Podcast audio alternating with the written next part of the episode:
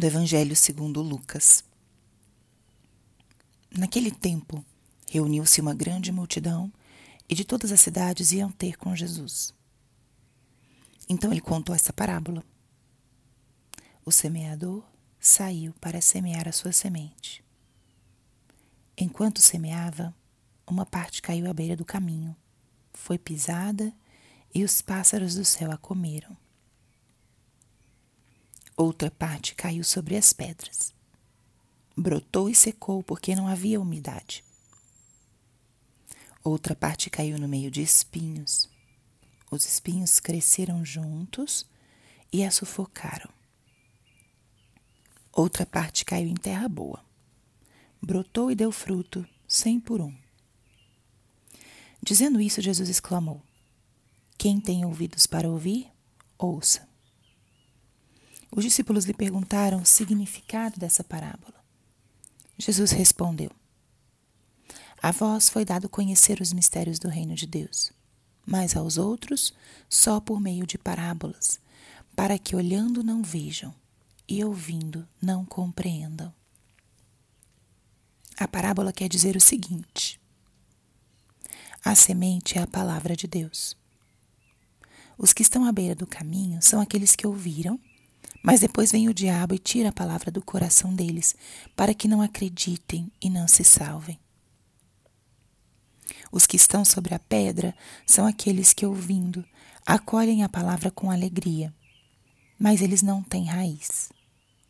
Por um momento acreditam, mas na hora da tentação voltam atrás. Aquilo que caiu entre os espinhos são os que ouvem, mas com o passar do tempo são sufocados pelas preocupações, pela riqueza e pelos prazeres da vida e não chegam a amadurecer. E o que caiu em terra boa são aqueles que, ouvindo com um coração bom e generoso, conservam a palavra e dão fruto na perseverança. Espírito Santo, alma da minha alma, Ilumina minha mente, abre meu coração com o teu amor, para que eu possa acolher a palavra de hoje e fazer dela vida na minha vida.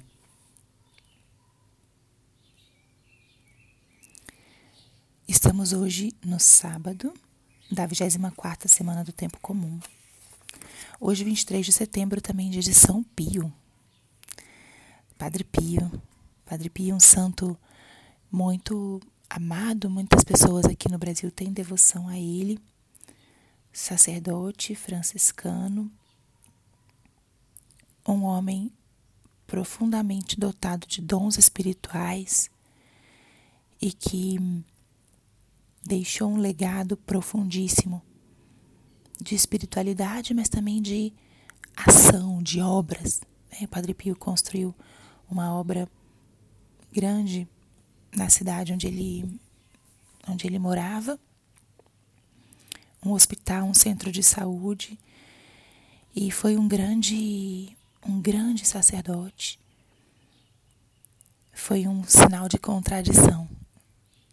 Com seus inúmeros dons, dons extraordinários os que Padre Pio tem, ele foi tocando muitos corações, convertendo muitas pessoas e também incomodou muita gente, incomodou muita gente que queria ficar no seu status quo, queria ficar na sua zona de conforto. E Padre Pio era um anunciador da verdade de Jesus, com a sua palavra, com a sua vida, com a pessoa dele mesmo e com a sua obra.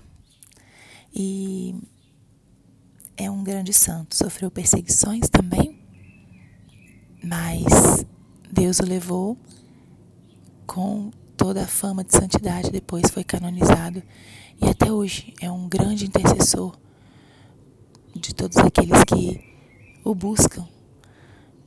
Traz curas, curas espirituais, curas físicas.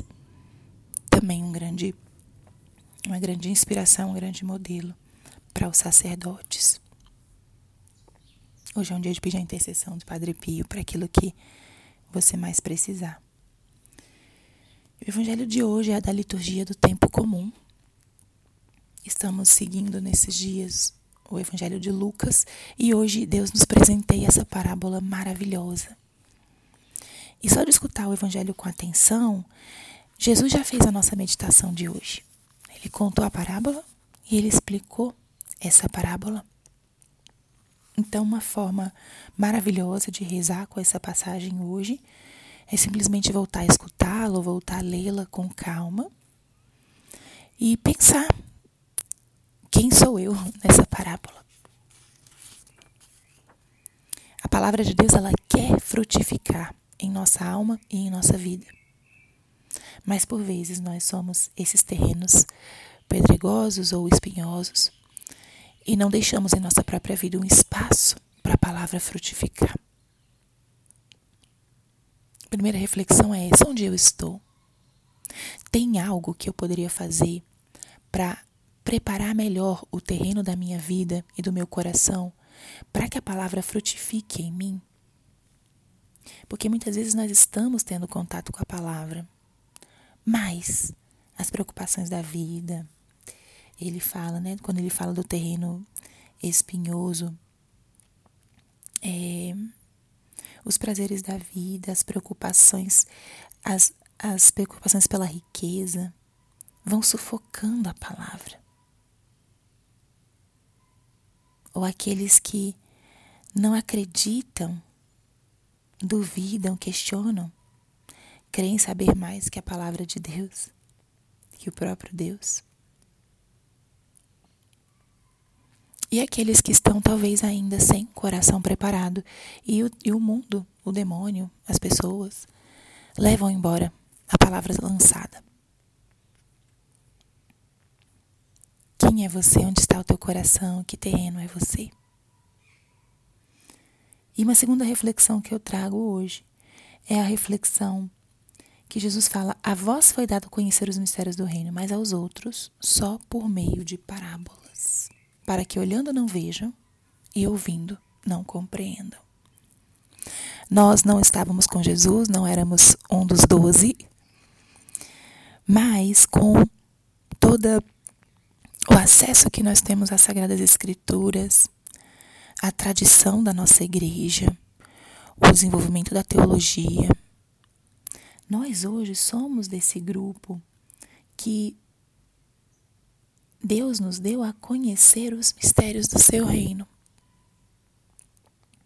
Quem tiver ouvidos, ouça.